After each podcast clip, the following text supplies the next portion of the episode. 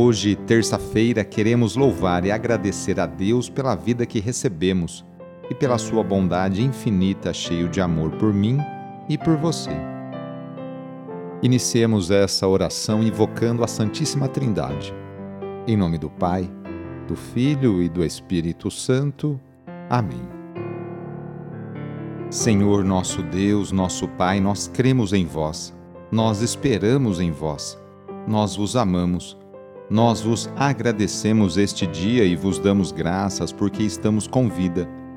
Oferecemos este dia ao Senhor com todas as nossas alegrias e sofrimentos, com todos os nossos trabalhos e divertimentos.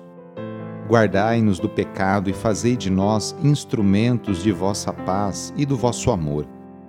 Ajudai-nos a observar vossos santos mandamentos. Amém. Nesta terça-feira, dia 18 de janeiro, o trecho do Evangelho é escrito por Marcos, capítulo 2, versículos de 23 a 28. Anúncio do Evangelho de Jesus Cristo segundo Marcos. Jesus estava passando por uns campos de trigo em dia de sábado. Seus discípulos começaram a arrancar espigas enquanto caminhavam. Então os fariseus disseram a Jesus: Olha, por que eles fazem em dia de sábado o que não é permitido? Jesus lhes disse: Por acaso nunca lestes o que Davi e seus companheiros fizeram quando passaram necessidade e tiveram fome? Como ele entrou na casa de Deus, no templo em que Abiatar era sumo sacerdote, comeu os pães oferecidos a Deus e os deu também aos seus companheiros? No entanto, só aos sacerdotes é permitido comer esses pães. E acrescentou: O sábado foi feito para o homem, e não o homem para o sábado. Portanto, o Filho do Homem é Senhor também do sábado. Palavra da Salvação. Os fariseus questionam Jesus porque seus discípulos colhem espigas para matar a fome. O questionamento ocorre não porque os discípulos estão saqueando o campo alheio, mas porque fazem isso em dia de sábado.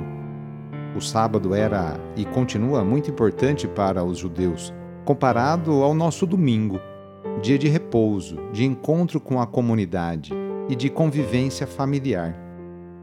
O Mestre justifica a atitude de seus discípulos com um exemplo tirado da própria Escritura, ao dizer: o sábado foi feito por causa do homem.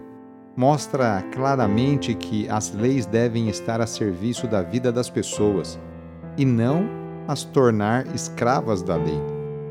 O próprio Mestre atuava mesmo em dia de sábado, quando se tratava de fazer o bem ou quando a vida estava em perigo. A vida está acima de qualquer lei. Com seu ensinamento, Jesus prega também a libertação da servidão religiosa. Vamos pedir hoje a bênção para os animais, lembrando que eles são criaturas de Deus que habitam o céu, a terra e o mar. Participam também das vicissitudes do ser humano e estão ligados à sua vida.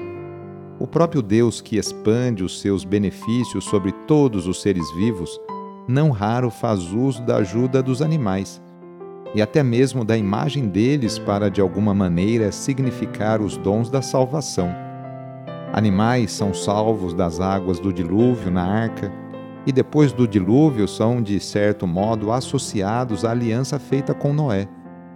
O Cordeiro Pascal recorda a imolação pascal e a libertação da escravidão do Egito.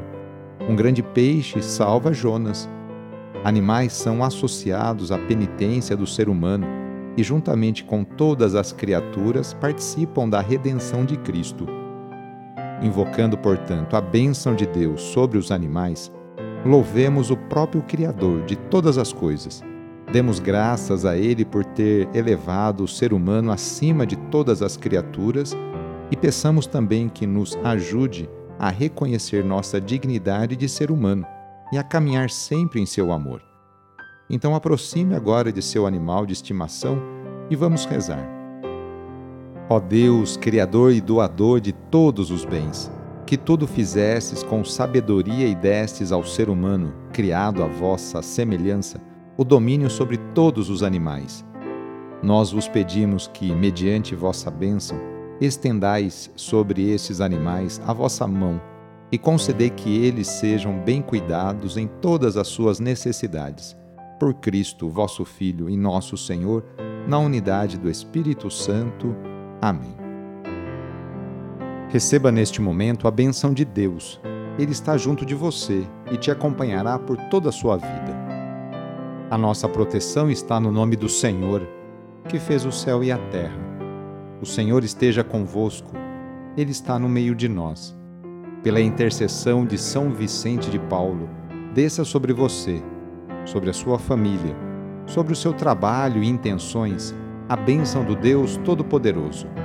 Pai, Filho e Espírito Santo. Amém.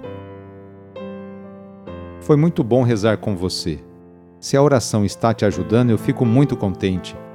Então, que tal enviá-la para seus contatos, familiares, amigos, conhecidos? Eu sou o padre Edmilson Moraes, salesiano de Dom Bosco, e moro atualmente em São Paulo. Que Deus continue abençoando você e sua família. Abraço até mais.